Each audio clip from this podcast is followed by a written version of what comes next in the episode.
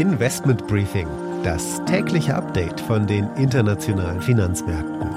Ein The Pioneer Original. Die EU wird am Freitag mit den Mitgliedstaaten über einen Gaspreisdeckel sprechen. Russland zieht überraschend seine Truppen aus Cherson ab. Die Welt, die mutmaßt natürlich über die Beweggründe. Und die Facebook-Mutter Meta baut 11.000 Stellen ab. Das ist nicht das erste Tech-Unternehmen, das deutlich an Jobs kürzt. Das folgt also einem Trend in der Tech-Branche in den USA.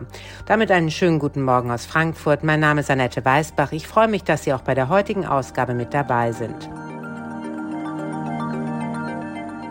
Der Blick auf die heutigen Themen. Der Sachverständigenrat spricht sich für höhere Steuern für die Wohlhabenden aus. Wie die Wirtschaftsweisen die Situation in Deutschland einschätzen, beleuchten wir en Detail.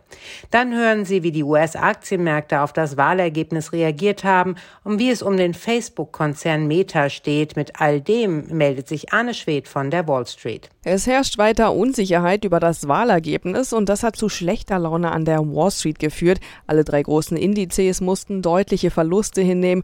Der große Gewinner war Facebooks Mutterkonzern. Da freuten sich die Anleger über die angekündigten Stellenstreichungen.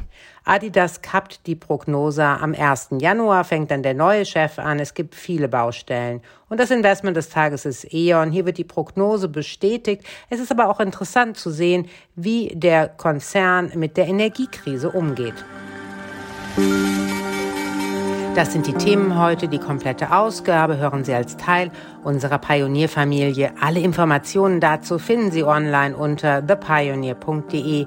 Ich hoffe natürlich, wir hören uns schon bald in aller Ausführlichkeit wieder.